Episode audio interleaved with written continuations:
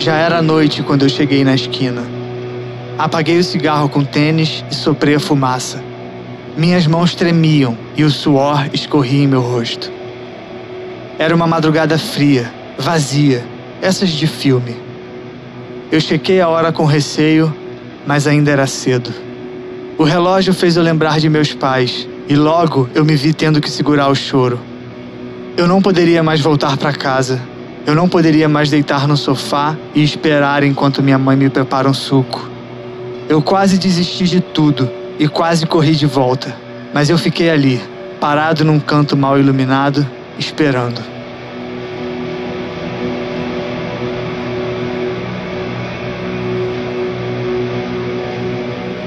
Existe algo curioso nas madrugadas. Qualquer som parece uma sinfonia e há uma presença constante atrás das árvores. Não é ninguém, mas pode ser, e isso arrepiava os meus pelos. Eu vi gatos nos muros, morcegos trocando de árvores e moradores fechando janelas. Eu vi postes piscando e ratos entrando em bueiros.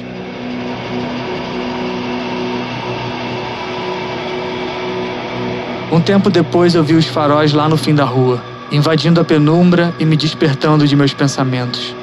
Um carro preto se aproximou, cada vez mais lento. Tocava uma música eletrônica lá dentro, e eu saí das sombras, anunciando que eu era eu. São esses momentos que me fazem ter certeza que o silêncio existe até mesmo entre a confusão de um barulho distorcido.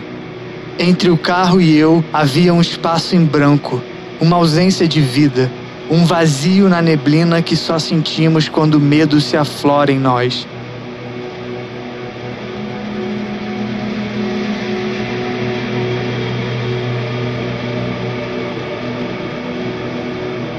A música parou e o vidro desceu, rangendo mais do que o normal.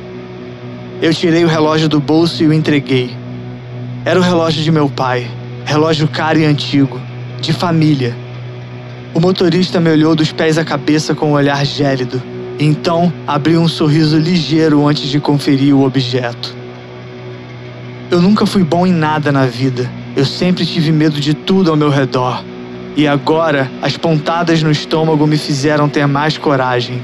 Coragem de oferecer tão pouco em troca de tanto. Mas eu estava confiante que daria certo. Até que ele me perguntou o que mais eu tinha, com o um sorriso desaparecendo de seu rosto. Eu abri e fechei a boca umas dezenas de vezes, buscando as palavras. Ele disse que aquele relógio pagava as dívidas da semana passada, mas que eu tinha outras dívidas com ele. Eu percebi que as risadas pararam e senti a urina escorrer em minhas pernas. Eu quase ouvi a voz de minha mãe, os esporros de meu pai e por um segundo eu senti falta de tudo isso. Eu sequei meus olhos e encarei com convicção a poça que se formava em meus pés. A porta do carro abriu e todos saíram lá de dentro, portando suas pistolas. Eles me olhavam, incrédulos, se divertindo com a situação. Eles apontaram para mim, dizendo que eu havia me mijado, e gargalharam com aquilo. Eu lembrei de mais cedo, quando invadi o quarto de meu pai. Eu esperei ele entrar no banho e peguei seu relógio no armário.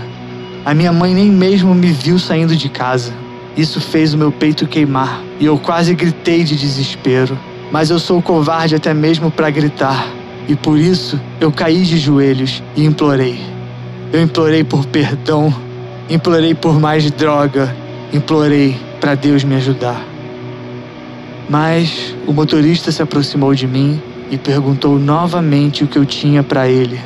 Mas eu não tinha nada, e por isso eu chorei feito criança, vomitando sobre o meu próprio mijo.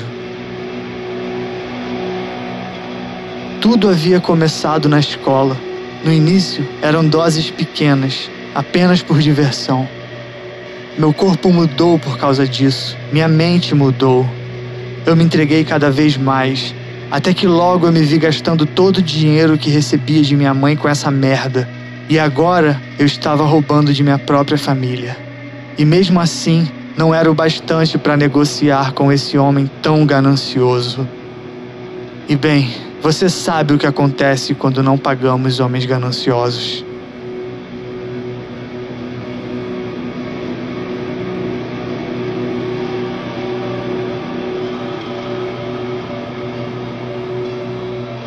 Ele jogou meu corpo no mato e colocou o relógio de meu pai em seu pulso. Ele nem sequer olhou para mim. Entrou no carro e seguiu de onde viera. Mas dessa vez não havia música. Havia apenas risos e conversas sobre onde eles comeriam em seguida.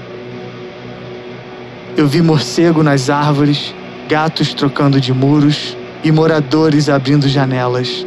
Eu vi postes piscando e estações mudando. Ratos vasculharam meus bolsos, baratas botaram ovos em minha boca e as chuvas lavaram meu sangue. Se eu estivesse vivo, teria sentido frio, teria aproveitado os trovões. Se eu estivesse vivo, eu poderia correr de volta ao colo de minha mãe, ser internado em algum lugar fétido qualquer e poderia ter vivido isso aí que você chama de vida. Se eu fosse um pouco mais esperto, eu não teria escolhido aquela esquina, mas eu nunca fui esperto. Eu nunca fui bom em nada.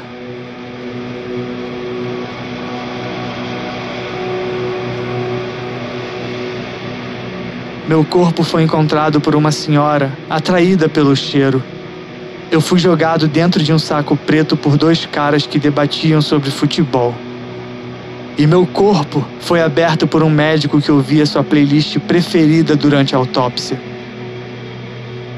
Um tempo depois, o relógio de meu pai repousava no pulso de outro traficante, o assassino de meu assassino.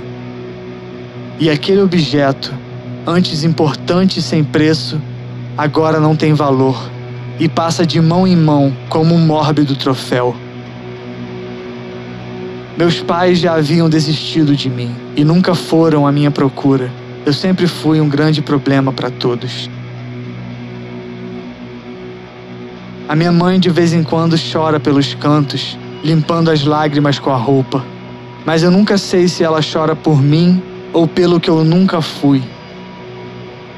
O meu pai é um homem duro e por isso segue a vida como sempre, sentindo mais falta de seu relógio do que do filho. E eu? Bem, eu sou apenas um número, um drogado que morreu. A minha identidade não é importante e minha idade não se sabe. Ninguém chorou a minha falta e ninguém faz brindes em meu nome. Eu sou o vazio na neblina.